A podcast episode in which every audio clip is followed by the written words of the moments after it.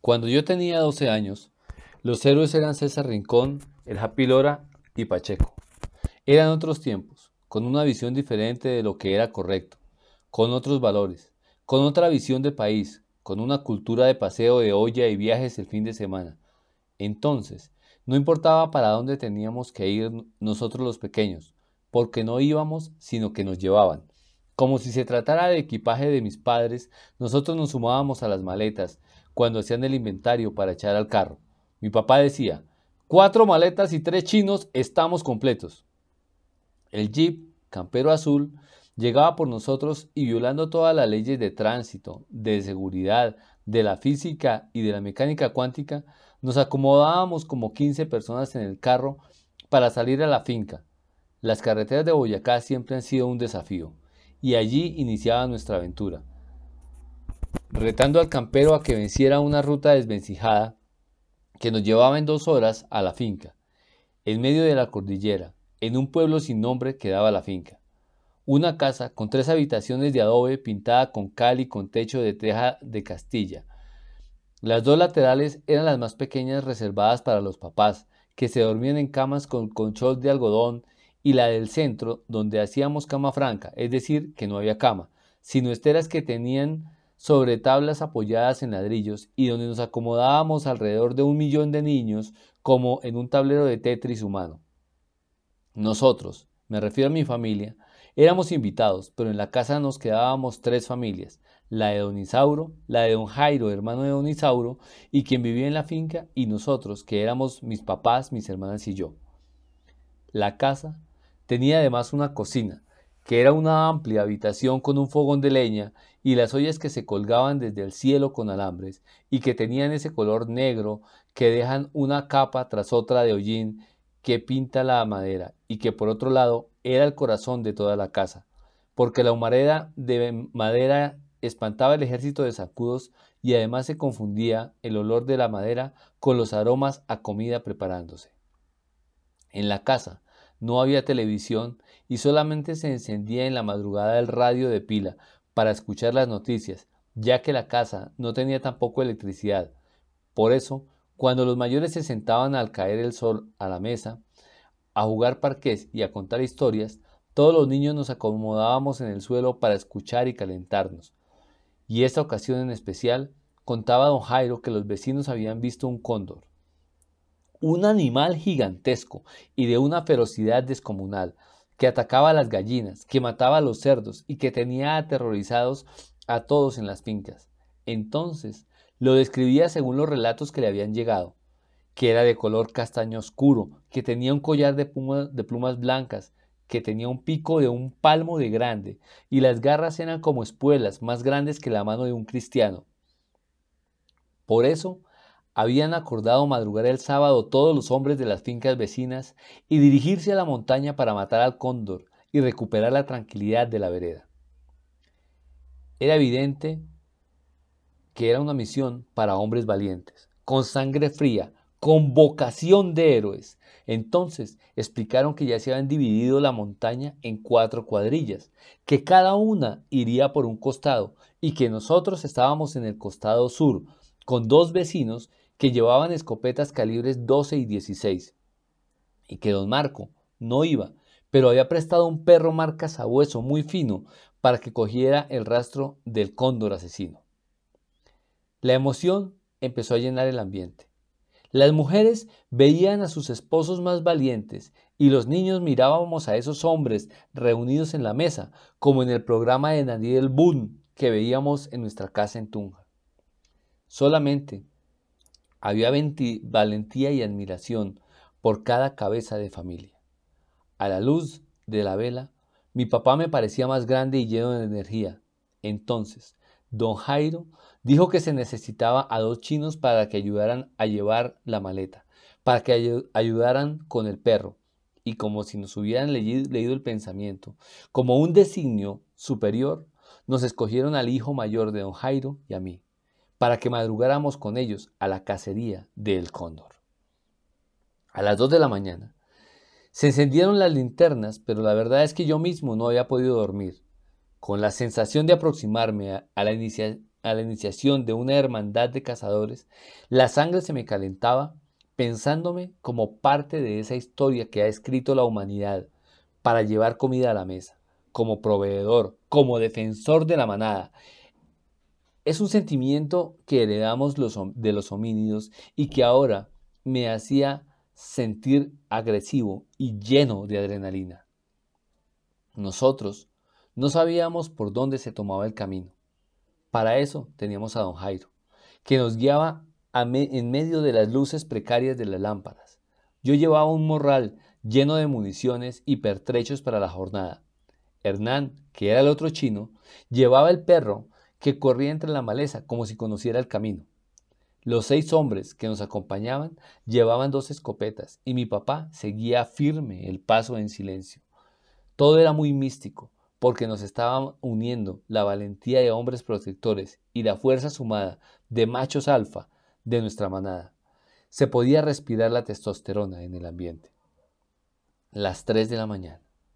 Llegamos a la cerca del hambre de púas e iniciamos el camino de ascenso a la montaña. Para que el perro siguiera el rastro, le dieron a oler una bolsa con plumas de gallina y un bocado de carne de res. Y luego, Hernán nos guiaba corriendo detrás del perro. Don Jairo había determinado el costado sur de la montaña y todos los demás seguíamos pasitrotando el camino marcado por la tropa. 4 de la mañana. Y seis hombres sudorosos y con las venas brotadas de adrenalina llevábamos media montaña ascendida. Mi morral no pesaba nada en absoluto, a pesar que estaba lleno. La adrenalina fluía alimentándonos a cada paso. Me sentía brioso e inmutable al paso de la cuadrilla. Sin embargo, las energías de esos hombres se iban agotando. Las barrigas dominaban las piernas y la falta evidente de ejercicio le reventaba su precada musculatura. A las 5 de la mañana. Nos habíamos dividido en tres grupos. Hernán a la cabeza, yo detrás y don Jairo. Más atrás los dos que llevaban escopetas, y el último grupo, mi papá, y los otros dos que ya se habían rendido y procuraban no morir en el intento de seguir el paso. A las seis de la mañana, el sol brillaba sobre la montaña, Don Jairo evidenciaba el cansancio y se le veía la desorientación producto de la pérdida del camino. Ya era trocha, y para caminar tocaba vencer la maleza con el machete. Hernán tenía las manos quemadas tratando de sostener el lazo con el que llevaba el perro. El morral me pesaba como el demonio, y ya no había rastro de los demás hombres que, vencidos por el calor húmedo de la montaña y su inexistente estado físico, se turnaban entre caminar y sentarse derrotados por el peso de su propia masa lípida. A las nueve de la mañana no teníamos idea de dónde estábamos, pero ahora el hambre nos atacaba a todos. Hacía tiempo habíamos acabado las provisiones líquidas y no habíamos llevado nada para comer, pero lo que más me preocupaba a los feroces cazadores es que los otros grupos no se escuchaban. Se suponía que antes de la salida del sol tenían que habernos contactado, pero al para terminar la emboscada del cóndor. Pero nada de eso había ocurrido. Los rostros sudorosos de los viejos me dieron la imagen que siempre llevo de la impotencia y la derrota. Don Jairo se sentó para tratar de organizar la cabeza. Nosotros también. Los dos mirábamos al hombre evidentemente extraviado y profundamente confundido con su papel de líder de la expedición. Hernán se estaba revisando las ampollas en sus manos dejadas por el lazo, cuando el perro, como si se hubiera dado cuenta de la situación, pegó un, último jalón y se le soltó de las manos, y corrió entre las malezas. Hernán se precipitó detrás de él y trató de seguirle el paso, sin éxito. Don Jairo se levantó para buscar a Hernán y cuando vio a contraluz al animal parado en lo alto de la cúpula de un árbol de arrayán, nos señaló que no fuéramos a hablar, que le trajéramos la escopeta. Los dos bajamos corriendo la montaña buscando a los demás y nos encontramos al que traía la escopeta de mayor calibre. Estaba sentado, en realidad acostado sobre una piedra jadeando ante una muerte inminente por deshidratación y cansancio. Cuando le pedimos la escopeta porque don Jairo había visto al cóndor, lo invadió una última oleada de adrenalina y corrió con nosotros para llevar el arma. Ahí estaba. La figura imponente se filtraba entre la sombra de los árboles, pero el sol nos daba en la cara. Así que el tirador tenía que ser experto, por lo que don Jairo tomó el arma y esta vez solo se arrastró hasta distancia de disparo. Nosotros lo esperamos a lo lejos, hasta que se afirmó y sonó una detonación que se propagó entre las montañas. Nosotros corrimos entre la maleza y llegamos hasta el árbol donde colgaba el cadáver, por fin vencido por el más valiente del grupo y el último en pie. Montaña abajo, Hernán no podía cargar nada porque sus manos se habían destrozado con la cuerda. Entonces yo tuve el honor de cargar la presa que no tenía cabeza porque el hábil cazador se la había volado desde el cuello con el disparo. Las risas y el orgullo dieron energía a todo el grupo para el regreso. No sentíamos hambre, ni sed, ni cansancio, y arrastrando los pasos sacados del corazón más que del cuerpo, regresamos a mediodía bajo el implacable sol y la humedad hasta la casa. Las mujeres nos esperaban en el patio a la entrada.